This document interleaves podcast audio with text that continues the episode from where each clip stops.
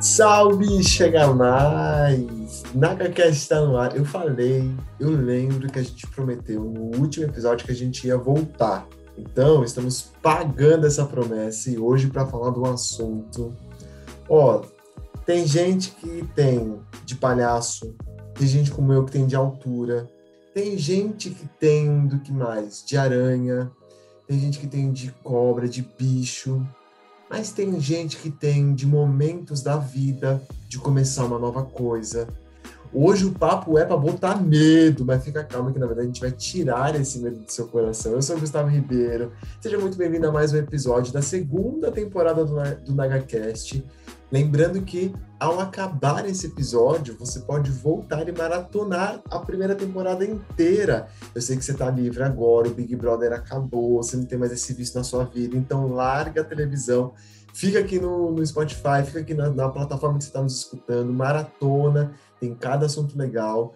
E se você, na verdade, já maratonou, já estava acompanhando em tempo real a primeira temporada, sabe que eu ganhei uma baita parceria, uma pessoa que eu tenho o prazer de dividir os microfones e que hoje volta. A gente falou também no último episódio que o contrato foi renovado. Ela que acabou de sair do camarim. Abigail, chega mais, Biga, como é que você tá? Tá preparada para falar de um assunto delicado? Fala, galera! Eu sou a Biga, estamos aqui novamente, gravando já a segunda temporada para vocês, com muita novidade. E vou te falar, Gu, olha, é um tema assim que realmente tem que saber tratar, viu? Porque eu mesma, de palhaço, não posso nem chegar perto. Eu ia te perguntar, Biga, você tem medo, além de palhaço, qual outro medo você tem na vida, assim? Eu tenho medo de palhaço, e eu morro de medo de dormir com porta de guarda-roupa aberto. Eu não suporto, gente. Eu saio fechando as portas de todo mundo, as minhas, dos meus pais. Todos os dias eu vou lá conferir se tá todo mundo, está tudo fechadinho, porque Deus me livre sair alguma coisa, gente. Que é isso? Não, tá repreendido. Agora você vê, não é só do seu quarto, é de qualquer quarto, né? De porque... qualquer quarto. Se eu vou dormir em qualquer lugar, a porta do guarda-roupa tem que estar tá fechada. Agora, Biga, a gente trouxe ele, que é um especialista em vencer medo, não é não? Eu já estou aqui com o meu com caderno certeza. anotado que hoje é dia de perder qualquer medo que você tiver, em nome de Jesus, você vai ser liberto disso. Quem é que a gente trouxe para essa conversa, Biga? A gente trouxe nada mais, nada menos que o Gusti! Aê, meu xará! Chega mais, Gusti, como é que você tá, meu amigo? Fala, Gu, fala, Biga. E aí, pessoal, obrigado aí pela recepção no NagaCast, tudo certinho, obrigado aí pelo convite, muito bom estar com vocês. Puxa, já chega chegando e fala pra gente um medo que você tem na vida. Olha, Gu, eu tenho um medo, primeiro de perder alguém, porque eu já tive um, já presenciei um momento em que um amigo meu, ele teve convulsão e desmaiou no meu colo. A gente estava no meio de um culto, e ele começou a ficar com muita febre, começou a ter convulsão. Então, assim, eu vi praticamente uma vida e depois ele desmaiou. Eu tive uma experiência muito zoada, então, de quase perder uma pessoa. Então, esse é um dos meus medos, né? Perder gente. E o segundo é de chegar atrasado num compromisso. Eu fico tão perturbado que eu sonho que eu tô atrasado, aí eu acordo desesperado antes. Teve um dia que eu acordei, era três horas da manhã, fui tomar banho, só que eu não sabia que era três horas da manhã. Aí do nada minha mãe começou a esmurrar a porta. O que, que você tá fazendo? Eu, tô tomando banho, tô atrasado. Ela, atrasado, são três horas da manhã e hoje é sábado. Eu, nossa. Meu Deus do céu. Eu fico desesperado. Olha, mas se bem que, eh, por experiência própria, o sono depois desse desespero, você saber que você tem mais tempo, é o melhor sono da vida, né? Se acordar, você acha Sim. que. Aí depois você fala, não, eu posso dormir. Mas esse medo eu, eu acho que eu queria pegar para mim, porque eu sou meio atrasado. Então, talvez, se eu tivesse um pouco mais de medo de me atrasar, não ia ser tão atrasado. Agora, Gusti, uma coisa a gente não pode negar: o medo existe, o medo é real. E a primeira coisa que eu quero te perguntar, na sua visão, qual é o papel do medo na nossa vida? Tem até um filme que eu gosto muito, que é o Divertidamente, que o medo é um dos bonequinhos ali, né, que está controlando, às vezes, a cabeça da Riley. E você vê que, às vezes, ter medo pode ser uma, um mecanismo de defesa. Mas qual que é o papel do medo na nossa vida? É, normalmente o medo ele serve para além de te paralisar, ou seja, travar, impedir alguma ação sua, o medo ele também serve de barreira. Então, igual você comentou, o medo ele serve para impedir que uma coisa muito trágica aconteça, ou o medo ele também impede que uma coisa muito boa aconteça. Então, eu falo que ele é o, ele é o limitador aí. Ele pode ser ou a corda bamba, ou ele pode ser a estradinha que você pode seguir, né, para chegar do outro lado. Então, tudo depende da situação e como você lida com ele. Mas normalmente o medo, ele é um fator paralisante, né? Eu sempre falo que o medo é o que te impede de às vezes expressar alguma coisa que você sente, de viver às vezes uma oportunidade que você tem, tudo por conta do medo, né? A gente, eu falo, o ser humano é muito, nós somos muito frágeis, né? Às vezes a gente deixa muita coisa passar tudo por conta do medo. Eu falo, gente, o não a gente já tem por que, que a gente não briga por um sim? Então você percebe que o medo, ele, ele é sempre o que vai tentar, eu falo assim, que é o mião do rolê, né? É sempre o que vai tentar te impedir de aproveitar 100% da situação. É, e você falou, Gu, sobre op algumas oportunidades que a gente perde por conta do medo. Eu queria te perguntar se existem momentos é, em que o medo ele pode aumentar e se sim, quais seriam esses momentos? Olha, Biga, existe sim momentos em que o medo aumenta. Por exemplo, uh, meu primeiro dia de aula na escola. Bom, eu sou aluno novo, vindo, vim de São Paulo, fui para o interior, não conheço ninguém, então normalmente quando você lida com o desconhecido, o seu medo tende a aumentar. Por quê? Porque é uma situação fora da sua rotina, é uma situação que está fora do seu contexto, e é uma situação totalmente nova em que você vai ter que ter um equilíbrio emocional, vai ter que ter um, um raciocínio muito rápido para tentar lidar com a situação, um jogo de cintura e às vezes não dá tempo. E aí, por conta disso, esse medo ele cresce. Ele cresce numa proporção que às vezes, quando você vê, já deu tela azul, né? Então. Total, né? E você falou também é, em relação do aquilo que é desconhecido, né? Aquilo que é novo gera medo, né? E eu acho que às vezes a, o nosso relacionamento com Deus ele fica nessa inconstância por, porque é gerado medo, porque é novo né? Então, às vezes, a gente tem medo de se aproximar de Deus por conta disso, às vezes, também, né? Meu, faz todo sentido. É, é, muito isso. Às vezes a gente não se aproxima porque a gente não sabe como vai ser. Eu uhum. falo, é a, é a experiência do desconhecido. Pode pegar o exemplo mais simples. A gente, quando acorda no meio da noite, todo mundo fica com medo de se movimentar, por quê? Porque tá escuro e você não vê. E normalmente, pelo fato de você não ver, você começa a criar um monte de paranoia na sua cabeça. Aí vem o lance da fé, né? Se a fé é a certeza das coisas que você não vê, você precisa ter fé que Deus está com você ali, né? E só que é o escuro. Então, às vezes a gente é tomado por uma situação que impede a gente de enxergar as coisas. Agora, alguma coisa legal do que você está falando, é, e acho que todo mundo aqui já sentiu, você que está ouvindo também já sentiu, não dá para bloquear as nossas emoções no sentido físico, assim, de sentir. Tem vezes que você simplesmente sente o medo. E aí, nessa lógica que você traz, de, o medo ele é um paralisante para o bem, porque tem situação que é bom mesmo você ter medo, você parar, mas também para o mal, às vezes até como um, uma sabotagem, um, bo, boicote que você faz com você mesmo de viver uma experiência nova. Então, nesse pensamento, o lance não é bloquear o medo, mas entender o medo. Como é que você acha que o Espírito Santo nos ajuda a ter esse discernimento de assim, esse é o medo que é para me parar ou é o medo que eu preciso vencer para continuar? Como é que a gente tem esse equilíbrio e essa visão mais clara com o Espírito Santo. Legal, bom ponto, Gu. Por exemplo, 1 Coríntios 10, 13 fala assim que não veio sobre a gente algo que a gente não pudesse lidar, né? Uma tribulação, uma dificuldade. Porém, o Senhor Deus lhes preparará o escape e a estratégia para lidar com isso. Então, o Espírito Santo, o que, que ele faz? No meio dessa situação em que você está tentando entender o medo, o Espírito Santo te dá a ferramenta. Então, por exemplo, voltando para a escola, que eu sou o aluno novo que eu acabei de chegar do nada, com certeza alguém vai abrir um sorriso para você. E aquele sorriso pode ser o fator determinante que você fala assim, opa, tá todo mundo me olhando, mas alguém tá me olhando com um sorriso agradável, amigável. Aí aquilo cai no coração de um jeito bom e você consegue encontrar um, um, um canto, um espaço para respirar. Então, o Espírito Santo ele sempre vai te dar esse espaço de aconchego.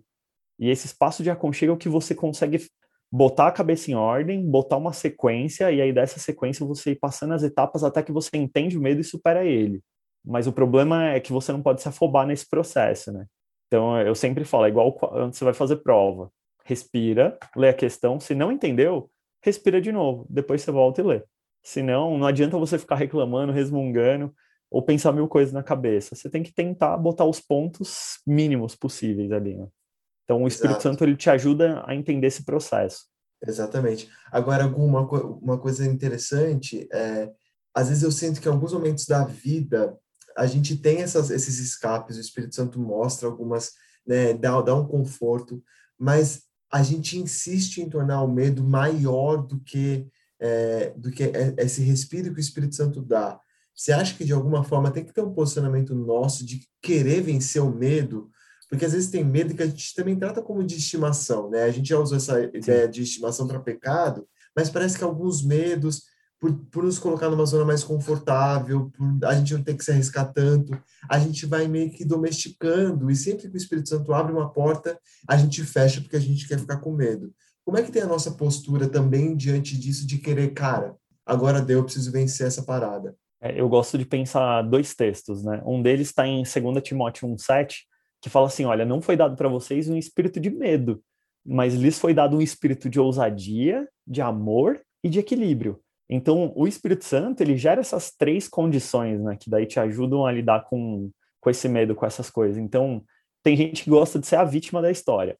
E normalmente, quando você abraça o cargo de vítima, você não consegue crescer com a situação. Então, aí é mais cômodo e mais confortável abraçar o medo do que encarar ele. Só que se a pessoa entendesse que se ela superasse o medo, ela ia pular para uma próxima etapa da vida dela. E aí, por exemplo, eu gosto muito do, do Salmo 56, que ele fala assim: olha, quando eu tiver medo, eu confiarei em ti.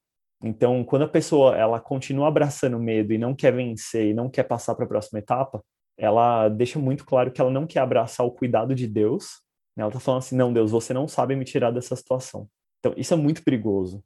Ah, mas eu tenho medo de errar. Cara, quando a gente é criança, a gente tenta andar, a gente cai. E é aí que a gente aprende a engatinhar, aprende a segurar nas coisas, faz parte do processo, a gente não pode fugir do processo. Do mesmo jeito que o medo te ensina uma coisa boa, uma coisa ruim, superar o medo também faz parte do processo. Nessa temporada do, do HCast, a gente quer dar dica prática.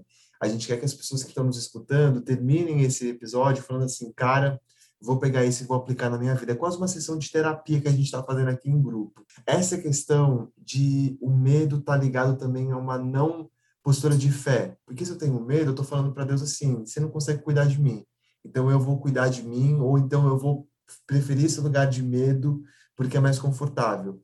Uma dica prática para quem se encontra nesse momento domesticando os seus medos, o que, que você falaria? Uma dica prática para quem vive, eu falo que o medo aí nesse caso é tipo o travesseiro, né? A pessoa que abraçar o travesseiro e deitar na cama. Um dos primeiros conselhos é compartilhar com alguém. Por quê?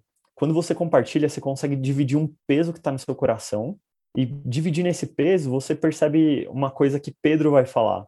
Lá em 1 Pedro 5, fala assim: olha, existem outros irmãos pelo mundo todo sofrendo as mesmas coisas que vocês. Então, às vezes, você compartilhar seu medo, por exemplo, eu compartilho aqui com a Biga e calhou de ser o mesmo medo que ela tem. Ela falou: Nossa, eu também já passei por isso. E aí, provavelmente, com o testemunho dela, eu me encorajo. Você vê, Deus usa a vida dela para me encorajar a superar. Então, por isso, dica prática, divida com alguém. Procure alguém de confiança, alguém que você tem espaço para dividir seu coração.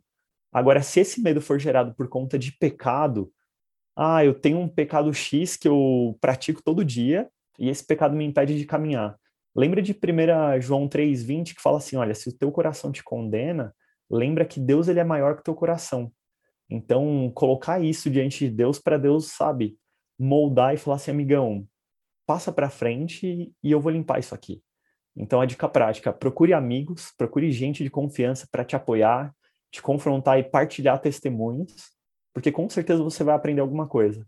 E também divida com Deus, para o seu coração não ficar pesado, porque pode ver, toda pessoa que tem medo, ela fica com o coração sobrecarregado. Então, Gu, você falou sobre 2 Timóteo 1,7, sobre o espírito que nós temos, né? É isso aí. E até que ponto os nossos medos, eles podem ser é, nossos podem ser sentimental, né, sentimento, ou é, isso passa a ser espiritual.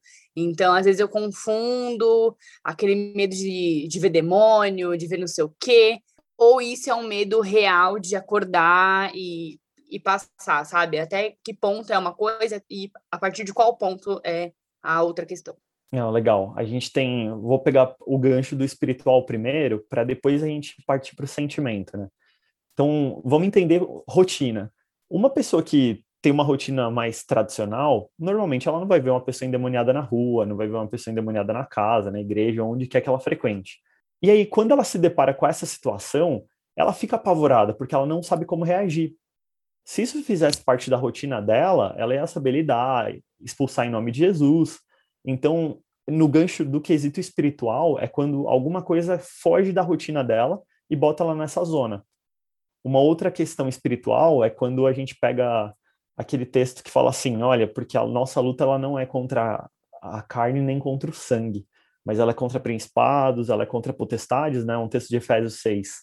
E aí, por conta disso, quando você tem que enfrentar essa zona espiritual, esses poderes malignos que tentam operar desobediência na gente, existe esse medo sim. Principalmente pelo fato da pessoa estar tá experimentando essa situação agora. Imagina, você acabou de chegar num lugar e do nada uma pessoa fica endemoniada perto de você, ou uma pessoa que estava super bem de saúde, do nada, assim, questão de segundos, fica muito doente, igual aconteceu com esse meu amigo que eu falei que ele desmaiou e começou a ter convulsão, o menino estava super bem, atleta, pá. então isso assusta. E aí, normalmente, você gera o medo espiritual numa situação assim. Agora, quando a gente parte para o lado de sentimento, a gente tem alguns pontos. Então, por exemplo, se vocês lembrarem da história do povo de Israel lá no deserto, quando Moisés estava guiando o povo, teve um momento que eles ficaram com medo de passar fome, ficaram com medo de passar sede. E aí, tanto que é, é uma história chata, porque eles colocam Deus à prova. A forma como ele. E detalhe, Deus estava mandando comida todo dia, caía maná do céu, a sandália deles não desgastava. À noite no deserto, para quem já foi, é muito frio. E a cortina de fogo ia lá e cobria eles, né? Então, durante o dia, que era aquele calor louco, a nuvem de glória estava ali em cima cobrindo e dando refresco. E mesmo assim o povo vai lá e fica peitando Moisés e fica questionando Deus. O medo de faltar alguma coisa, né? Algo material. Eu, então você percebe que tem gente que tem medo de pobreza. Tem gente que morre de medo de perder as coisas, tem gente que morre de medo de ficar sem status. Tanto que assim, ah, se eu perder meu celular, se a rede social acabasse hoje, eu não sei mais quem eu sou. Então você percebe que o sentimental, ele está relacionado com coisas palpáveis. Quando eu fico pensando, né, por exemplo, tem gente que tem medo de ser humilhado. Tem gente que tem medo de passar vergonha. Ah, porque eu não, eu não quero ser o babaca no meio do rolê. Então eu não quero ser aquela pessoa que dá uma bola fora, que fala uma coisa sem sentido e todo mundo zoa. Só que é engraçado, né? Se a pessoa, tipo, se alimentasse da palavra de Deus em si, ela ia lembrar de um texto de Isaías 54, que fala assim: olha, porque eu, Senhor, vou remover todo tipo de vergonha e toda humilhação que vocês já passaram. Então, a pessoa não estaria preocupada em, ah, eu, será que eu vou cometer uma gafe? Eu não estou falando de uma maneira tão erudita com o Gu e com a Biga. Então, percebe, o sentimental ele está muito envolvido com essa ética moral, só que principalmente com essas coisas palpáveis. Eu vou perder meu lugar no meio social, eu vou perder o meu lugar no meio da galera. É tanto meu que não tem espaço para Deus. É tanto eu, eu, eu. Então, é, isso que acaba gerando essa perturbação sentimental. Outra coisa que envolve o sentimento é procrastinação brasileiro normalmente tem aquele negócio de deixar tudo para a última hora. Se eu deixei para a última hora, eu vou ficar com medo de ir mal na prova porque eu não estudei. Então você percebe que a condição do medo fui eu mesmo que gerei. Por quê? Porque eu não honrei com os meus compromissos, porque eu não fiz aquilo que me foi cabido. Então, o medo, quando ele entra nesse âmbito sentimental, ele está sempre relacionado à nossa falta de posicionamento. Agora, você tem alguns outros momentos em que o medo ele divide um pouquinho o espiritual com o sentimental, que é quando a gente tem medo da morte. A gente tem medo de perder alguém, porque é uma coisa que foge do nosso controle, é uma coisa que eu não posso determinar. Não, esse continua vivo, esse morre. Eu posso orar pedindo para que Deus, mano, faça a vontade dele, mas eu não consigo controlar a situação. E aí, nesse momento, é uma linha muito tênue, em que eu tenho tanto o sentimento envolvido com o risco da vida e da morte, quanto o risco espiritual de tudo que está acontecendo, da minha fé. Será que Deus vai agir nessa situação ou não? Então, nesse momento, eu tenho os dois misturados. Acho que, não sei se deu para entender, mas. Super. Respondeu e respondeu muito bem, né?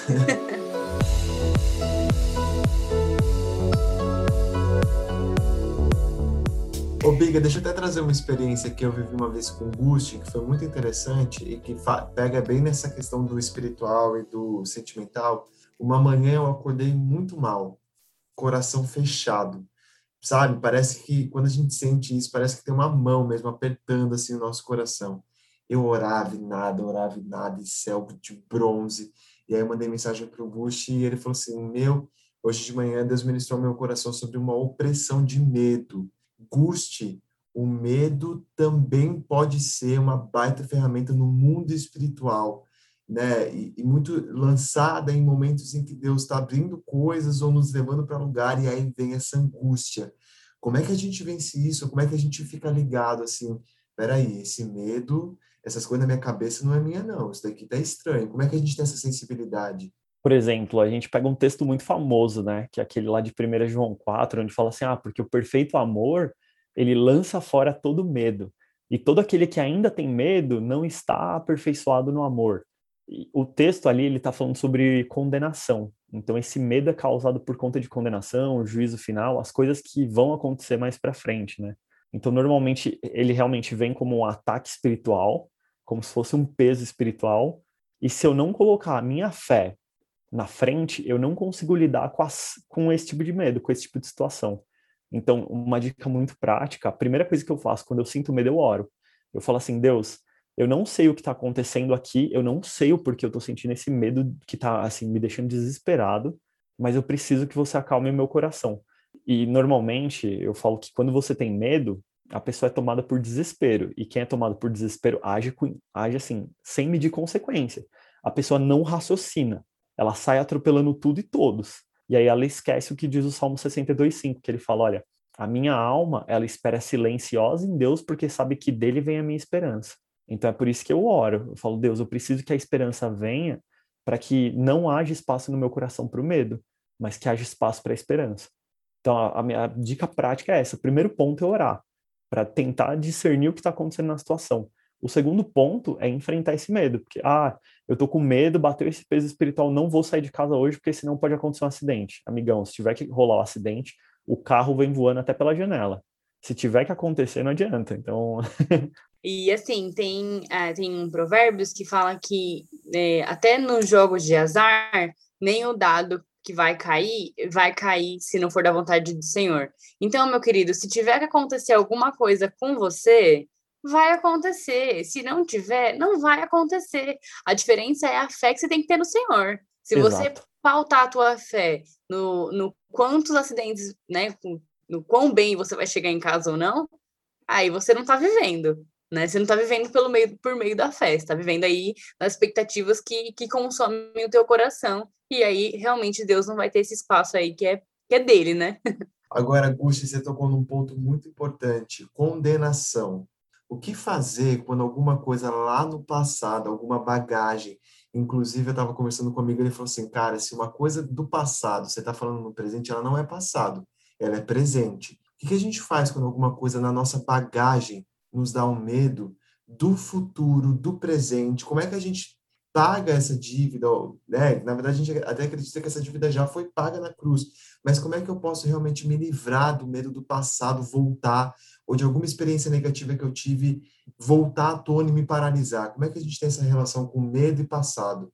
É, a gente tem que lidar com duas coisas, né? A primeira delas é acreditar na palavra, acreditar que as promessas de Deus são verdadeiras. Por exemplo, Romanos 8.1 fala assim, olha, quem está em Cristo, nenhuma condenação há. E como é difícil para a gente se perdoar e acreditar nisso, acreditar que realmente não tem mais nenhuma condenação e que tudo que eu fiz até, até agora há pouco já foi perdoado e esquecido, porque eu me arrependi e entreguei para Deus. E tem um texto em Provérbios 3 que ele fala assim: que se a gente entregar o nosso caminho para Deus, ele pode endireitar as nossas veredas. Então, se existe alguma coisa do passado que está mal resolvida, a gente precisa expor isso diante de Deus. Falar assim: Deus, isso aconteceu há, sei lá, 10 anos atrás, mas eu ainda não consigo lidar. E para mim, igual você falou, esse, passado ele tá se fazendo presente todos os dias e tem me perturbado. Me ajuda a endireitar as minhas veredas, né? Então, o primeiro ponto é colocar isso diante de Deus. Não, e assim, você falou em relação à condenação e como isso é às vezes é presente na nossa vida, né? E isso às vezes gera uma ansiedade que a gente não consegue lidar. E essa ansiedade, ela pode ser uma aliada ao medo? Olha, pode sim. É engraçado falar, porque eu gosto muito de um texto de Neemias, que ele, se eu não me engano, acho que é Neemias capítulo 13, que ele fala assim que Deus ele transforma até a tribulação em bênção, né? Então eu gosto sempre de enxergar as coisas por um lado positivo. Então para mim nunca é o copo meio vazio, para mim é sempre o copo meio cheio, porque tudo é aprendizado. Então a ansiedade ela, a ansiedade, o medo, eles podem ser usados a seu favor. Eu falo, se, já que o mundo usa tudo contra a gente, então a gente consegue também usar tudo contra o mundo. Então, no momento que eu estou mais ansioso, ao invés de eu ficar andando pela casa para lá e para cá, é o tempo que eu consigo canalizar minha energia para estudar, por exemplo. Então, ah, eu estou ansioso porque o Gu vai me ligar daqui a pouco. Beleza, ele vai me ligar em 30 minutos, então em 30 minutos eu consigo parar para assistir um filme, eu consigo dar uma olhadinha num episódio de uma série, eu consigo investir tempo lendo a Bíblia, eu consigo parar e fazer, por exemplo, minha lição do inglês, que às vezes pode estar atrasada. Então, a gente consegue usar tanto a ansiedade e o medo como nossos aliados se a gente aprender a administrar o tempo. Aí volta no ponto que eu falei. Não pode deixar o desespero tomar conta, porque se o desespero tomar conta, aí ela não vira o aliado, né? Ela vira a espada de dois gumes. Você vai tentar usar ela, ela gera um, uma crise até de pânico em você, e aí você fica paralisado. Gusti, a gente daqui a pouco vai para o nosso bloco final, bloco de mais dicas práticas. Você está percebendo, você ouvinte, que a gente está sendo bem prático. Agora é falou, fez, entendeu? Escutou esse podcast já manda bronca aí na sua vida. Gusti, digamos que, meu, Deus já me deu uma palavra na igreja, eu estou sentindo o Senhor, eu estou vendo que o caminho está tá sendo da vontade dele, mas eu ainda estou com medo. Você acredita que tem momentos na nossa jornada com o Senhor que, mesmo com medo, a gente tem que se lançar? É o famoso, está com medo? Vai com medo mesmo assim? Você acha que tem alguns momentos que é importante, assim, mesmo com esse sentimento, às vezes, de medo, óbvio, né? Tomando cuidado com o contexto que você está vivendo, mas a gente dá esse, esse avanço, esse direcionamento? Gu, eu não só acredito, como eu tenho certeza. E por isso eu gosto de mencionar um salmo muito famoso, que é o Salmo 91, que é o, o salmo que até Satanás tenta usar contra Jesus, né, lá no deserto. Porque tem o versículo 5, ele fala assim, olha, é, e eles não terão medo dos terrores que vêm à noite, muito menos da seta que voa durante o dia. Ou seja, ele está dando a entender aqui que você tem que continuar vivendo sua vida, seja de dia ou seja de noite, seja enfrentando o perigo A ou o perigo B. Então, mesmo com medo, a gente precisa continuar. Eu sempre falo que, assim, se você não continuar, Gu, você deixa de viver as coisas que Deus tem para você. Imagina, eu tô com medo, não vou sair de casa. Poxa, mas eu tinha aula, eu tinha que trabalhar, eu tinha que honrar um compromisso na igreja, eu tinha que visitar um amigo. Então, tem coisas que a gente precisa entender. O medo, ele pode até paralisar a gente mas o medo ele nunca pode, meu, suprir ou nunca vai poder barrar a vontade de Deus, nunca. É muito louco, né? Porque às vezes a gente se coloca numa posição que o medo se torna confortável. Foi o que a gente conversou lá no começo, né? E às vezes situações assim, elas é, chegam para na nossa vida para confrontar, para que nós sejamos confrontados realmente, que a gente chegue no nosso limite e fale, tá, ou eu vou agora, ou eu não vou mais. E aí situações decisivas chegam até a nossa mão, né?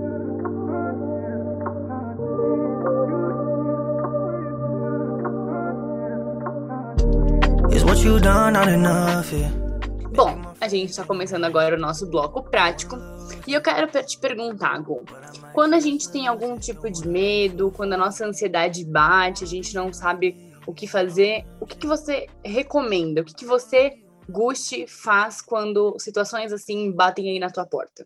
É, normalmente quando o medo bate, a primeira coisa que eu paro para fazer é analisar a situação.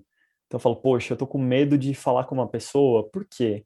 Será que é porque eu tô deixando ela num pedestal superior? Eu tô achando que ela é, nossa, eu não posso falar uma besteira que aquela pessoa é mais importante do que fulano, ciclano.